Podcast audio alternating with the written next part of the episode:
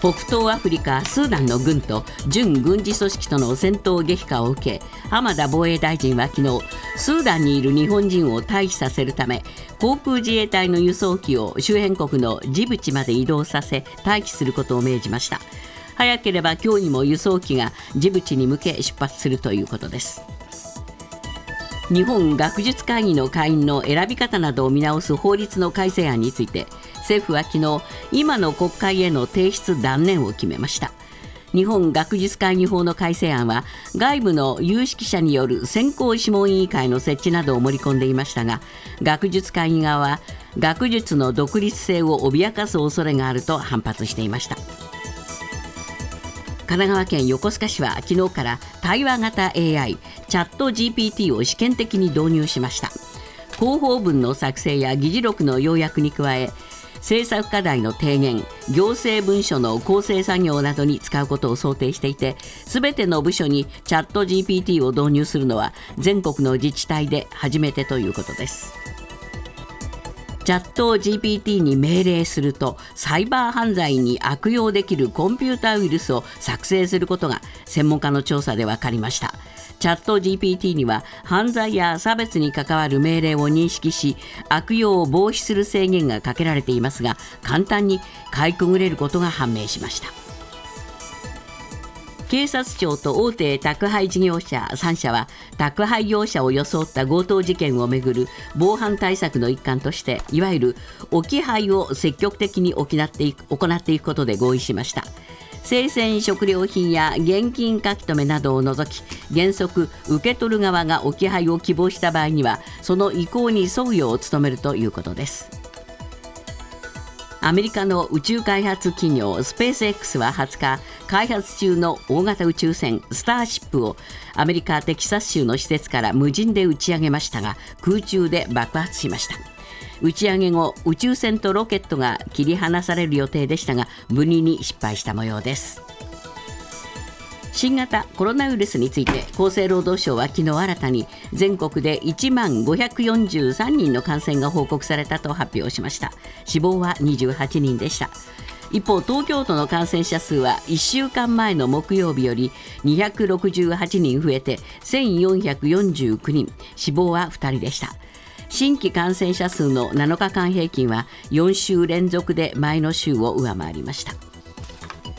今朝のニューヨーク株式市場ダウ平均の終値は110ドル39セント安い3万3786ドル62セント。ナスダックは97.67ポイント下落し1万2059.56ポイントで取引を終えました。一方為替はドル円は1ドル134円23銭。ユーロ円は1ユーロ147円21銭で推移しています。続いてスポーツです。アメリカ大リーグツインズの前田は20日のレッドソックス戦に先発。2回に打球が左足首を直撃してマウンドを降り初勝利はなりませんでした。一方レッドソックスの吉田は4番レフトで先発出場して5打数2安打2打点。試合は11対5でレッドソックスが勝っています。昨日のプロ野球4試合の結果です。セ・リーグヤクルト対中日は延長11回ヤクルトが3対2でサヨナラ勝ち。阪神対広島は広島が7対5で勝っています。パ・リーグオリックス対楽天はオリックスが3対1で勝利。日本ハム対ロッテは日本ハムが2対0で勝って連敗を4で止めています。ニュースズームアップ。主に大企業の会社員らが入る健康保険組合の8割で2023年度の収支が赤字の見通しとなったことが分かりました。高齢者医療への拠出金の増加などが影響したということで健保組合全体の収支の合算で見ると過去最大の赤字額になるということです。ニュースズームアップ。重い社会保険料負担と世代間格差。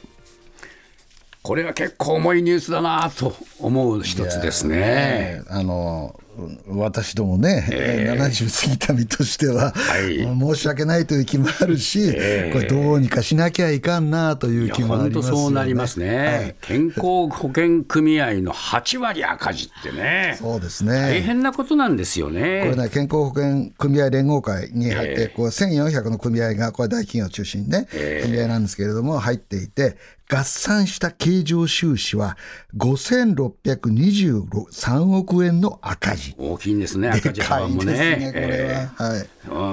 で、まあ、これどうしてそうなのかっていうのは割とまあ一目瞭然で、はい、やっぱり支払いが増えちゃうわけですよね。そうですよね。えー、まあ、高齢者が増加して、まあ、大企業卒業した人なんかが保険料を受け取るわけじゃないですか、はい、保険をね。えー、で、あと介護保険も開始されましたよね。だからで、出るのがどんどん増えるわけですよ。はい、でそうすると、あのこれはもう分かってたことなんだけれども、えー、えー、なんていうのかな、もう保険料を引き上げて収入を増やすか、支出を減らすしかないですよね、均衡させるためには。ね、だから全体の大体1400の組合のうち、1割に当たる135の組合が、すでに保険料率を引き上げていると。うんいうことなんで、ね、ももうそれでは間に合わないっていうことになってきますよね。ですから、まあ、これに追随する組合も当然出てくると思いますけれども、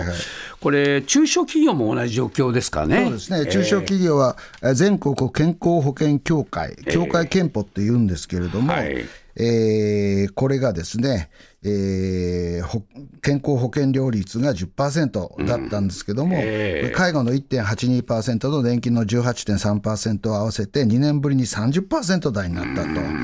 ということになります、えー、これもまた厳しいですよね。そうですねまあ、そういう状況で、えー、どうなんでしょうか、この今の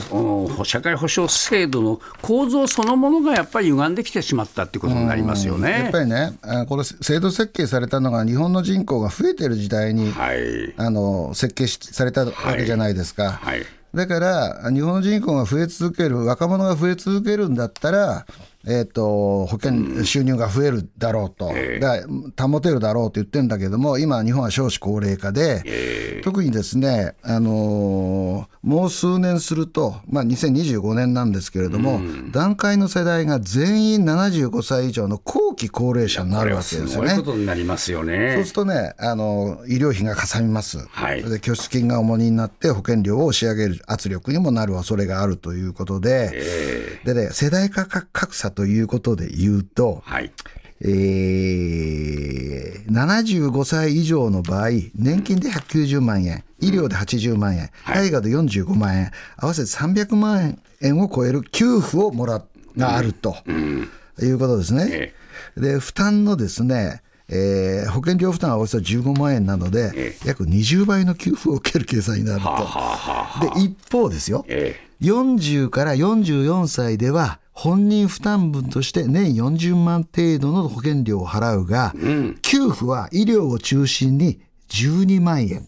ははつまり、受ける給付の3.5倍の保険料を払っていると。これじゃ割に合わんって話になりますよね。なかなかふざけんじゃないと思うのはよくわかります。わかりますよね。はい、ですから、まあ、この構造そのものをやっぱりもう変えていかなきゃならない、うん、そうですね。いうところに今もう来てしまって、もうちょっと遅いくらいですけども、えー、これからですね、はい、えー、政府は少子化対策の財源で、社会保険料からの拠出も検討してると。あまあね。うんしてほしくないけど 考え方としてはありえますよね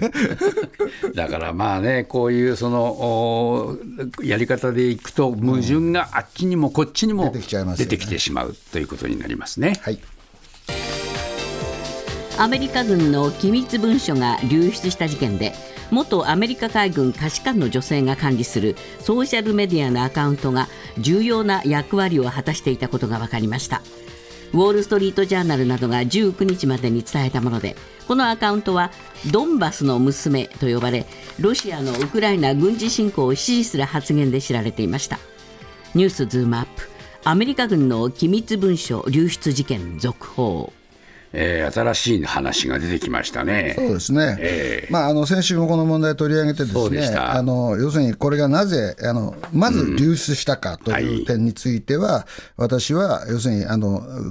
20人のディスコードの仲間における、えー、えー、テシェイラ容疑者の自己顕示、えー、立ち位置競争の中で流出したと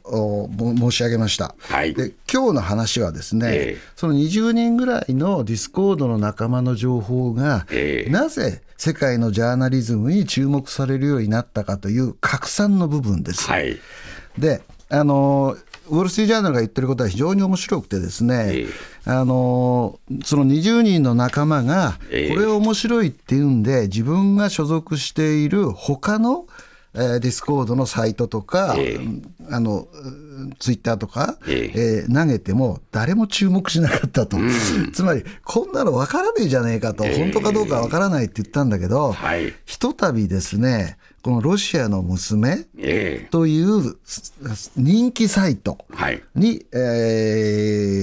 ー、掲載されたら一挙に注目されることになって、ロシアも知るところとなり、えー、欧米の、えー、メディアも知るところになったという拡散の部分の話ですね、はい、これ、ドンバスの少女と呼ばれる、ドンバスの娘で統一して、娘でいきますか、えーはいはい、これで、えー、そのサイトがあるわけですけども。はいはいはい。ここがまた特徴的なあのサイトなんですよね。そうなんですよ、えー、これ、テレグラムのサイトで、7万人のフォロワーがいた、えー、でサイトで7万人っていうのは結構でかいです。はいえー、そこでですね、これどういうサイトかというと、ウクライナ侵略を続けるロシア軍やその最前線で戦闘に参加しているロシアの民間軍事会社ワグネルを称賛する内容の投稿を繰り返しているサイトです。これはね、だから、やれって言ってるわけですよね、うん、もっとやれって言ってるわけです、ね、そういうサイトなんですよ、ね、そうです非常に過激なサイトですね。はいはいはい、これ、誰が作ってるかということですね。これはですね、えー、えー、昨年後半まで西部ワシントン州の海軍基地に勤務していた、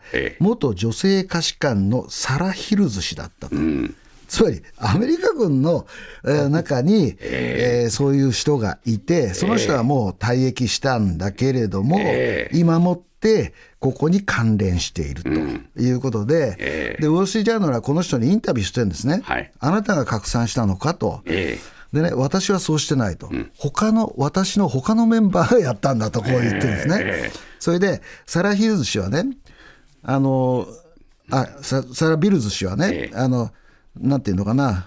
最初見たときに私も信憑性を疑ったと、だから拡散しなかったと、はい、でも他の人が拡散したら、これ、人気サイトなので、えー、7万人のフォロワーがいるわけだから、い。ろいろいるわけですよ、ロシアの人たちもいるしね、はい、で広がっちゃったと、うん、そういうことを言ってますよね。はい、でその中で捕まったのが、はい。えー、ジャック・テシエラという容疑者なんですね。えー、そうですね、うん、はいはいはい。まあ、これはやっぱり、このサイトを広げ広めたってことになるわけですか？そうあの要するに、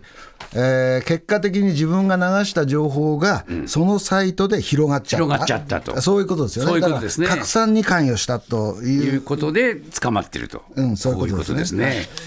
まあしかし、このドンバスの娘のこのサイトっていうのは、相当そういう意味で言うと、偏ったサイトですよね、うん、そうですよね、えー、まあ、アメリカは自由な国だからね、はい、つい最近までアメリカ軍に住んであのいたって、でしかもこのですねサラ・ビルズ氏は、えー、どうもそのドンバスの血が入っている、ほんのちょっとだけどと言ってですね、えーあのまあ、あの発音の鉛とかそういうのも含めて、えー、あのドンバス地方にもともとルーツがある人ではないかという観測があるんですね。はい、なるほど。だから、その流出の罪に問われ問われたテシエラ容疑者と、えー、でも、じゃあ、このヒルズ、ビルズ氏をですね、うんえー、逮捕できるかというと、いや、流れたものを流しただけだと、あったものを流した、しかも私はやってないというわけだから、えー、だから、えー、このビルズ氏はですね、ウォール・シー・ジャーナルの、えー、インタビューに応じてるわけですね。なるほど。うん、だからそういう意味では、この、なんていうの、拡散に関与した、えー、ビルズ氏をどう判断するかっていうのは難しい。うん、そういう状況になってしまうわけです、ね、はい、そういうことですね。結果としてね。はい、はい